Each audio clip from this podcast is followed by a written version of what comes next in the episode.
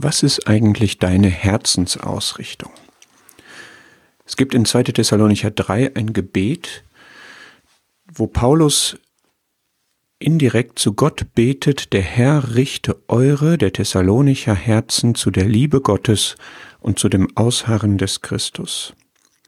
Sein wunderschönes Gebet, dass meine, dass deine Herzen von Gott ausgerichtet werden, zu seiner Liebe und zu der geduldigen Erwartung des Herrn Jesus, dass er uns zu sich holen und mit uns erscheinen, herrschen und die Ewigkeit verbringen wird. Diese Herzensausrichtung ist nötig, wenn man sich den Kontext des Briefs anschaut. Erstens, wo wir mit ungläubigen Menschen zu tun haben, die sich als schlecht oder böse erweisen, unter denen aber das Wort laufen soll, wie wir hier in Vers 1 und 2 sehen. Da verweist Paulus auf den treuen Gott und auf seine Bewahrung und zu ihm soll unser Herz ausgerichtet werden.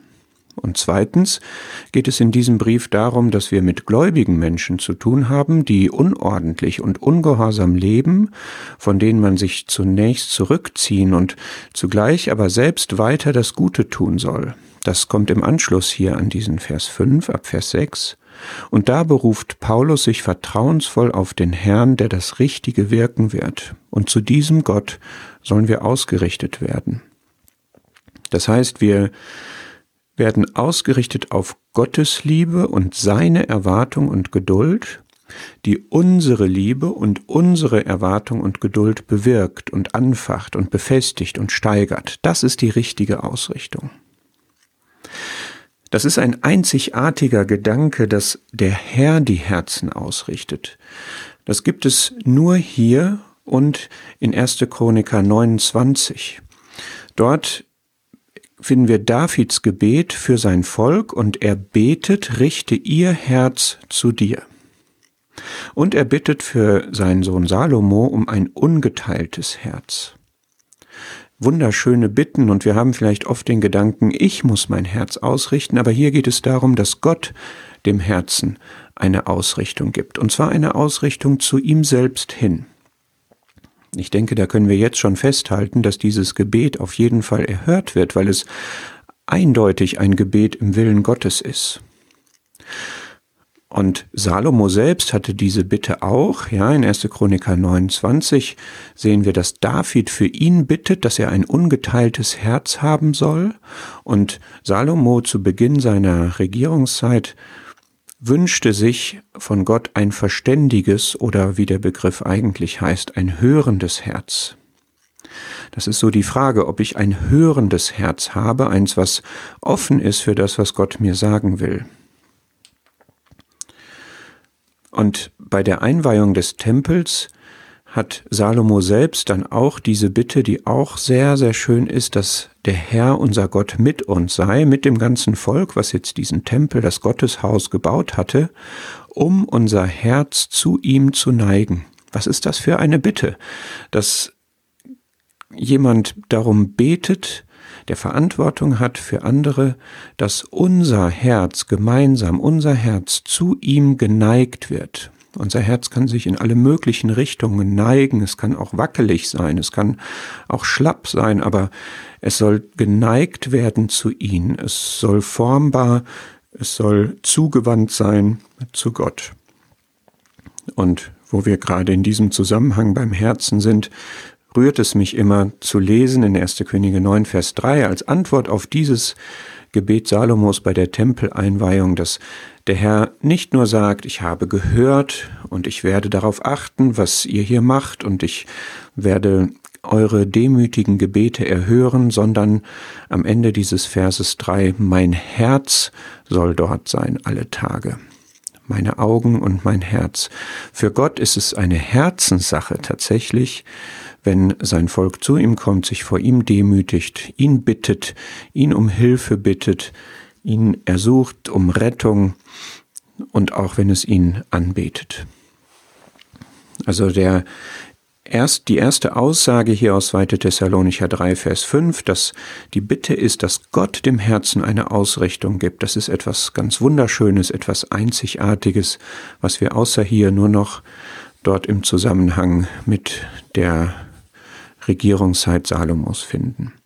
So, wohin wird jetzt unser Herz ausgerichtet? Erstens zu Gottes Liebe, zweitens zu dem Ausharren des Christus. Wir schauen erstmal nach Gottes Liebe. Der Herr richte eure Herzen zu der Liebe Gottes aus.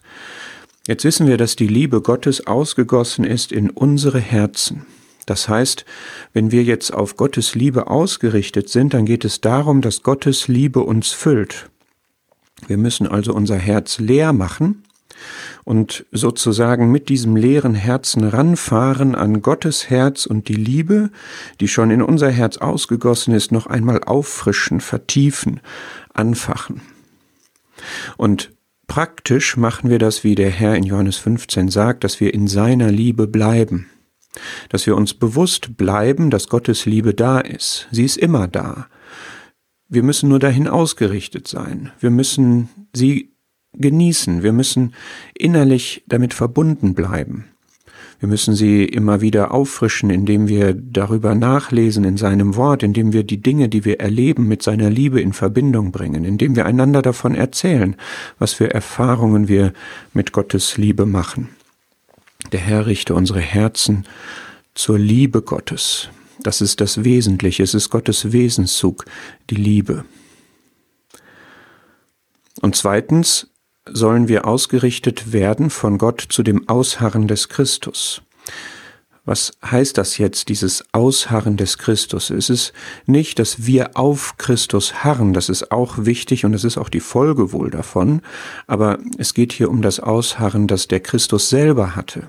Eine ähnliche Formulierung finden wir in Offenbarung 3. Du hast das Wort meines Ausharrens bewahrt. Der Herr hat Zeit seines Lebens hier auf der Erde ausgeharrt. Er hatte immer ein Ziel vor Augen eine Freude, auf die er ausgerichtet war und die ihn dazu motiviert hat, all das zu ertragen, was er zu ertragen hatte, und Gottes Timing zu folgen, auf seine Stunde zu warten, auf das Kreuz zu warten, auf die Rettung aus dem Tod zu warten, das war ein Leben des Ausharrens, was er gelebt hat. Aber er harrt auch jetzt aus. Hebräer 10 formuliert das so, dass er wartet jetzt in der Herrlichkeit an der rechten Seite Gottes auf seinem Thron, bis seine Feinde hingelegt sind als Schemel seiner Füße. Er harrt jetzt auch aus. Und er harrt nicht nur auf diesen Moment seines endgültigen Triumphs vor den Menschen, wo sie erniedrigt werden vor ihm, wo er herrscht, sondern er wartet auch noch, bis wir mit ihm verbunden sind. Und es ist für uns eine Herzenssache, dass wir dieses Ausharren betrachten des Herrn Jesus, dass wir ihn im Himmel sehen, der auf uns wartet und wir warten auch auf ihn und haben eine gegenwärtige, eine präsente Erwartung in, in unseren Herzen. Insofern kann dieser Morgenstern, den wir erwarten, jetzt schon in unseren Herzen aufgehen, kann seine Kraft entfalten, kann seine Herrlichkeit ausstrahlen. Und wir denken an Offenbarung 22, wo wir lesen, dass der Herr sagt, ich komme bald und dass wir dieses Warten erwidern und sagen, Amen, komm, Herr Jesus.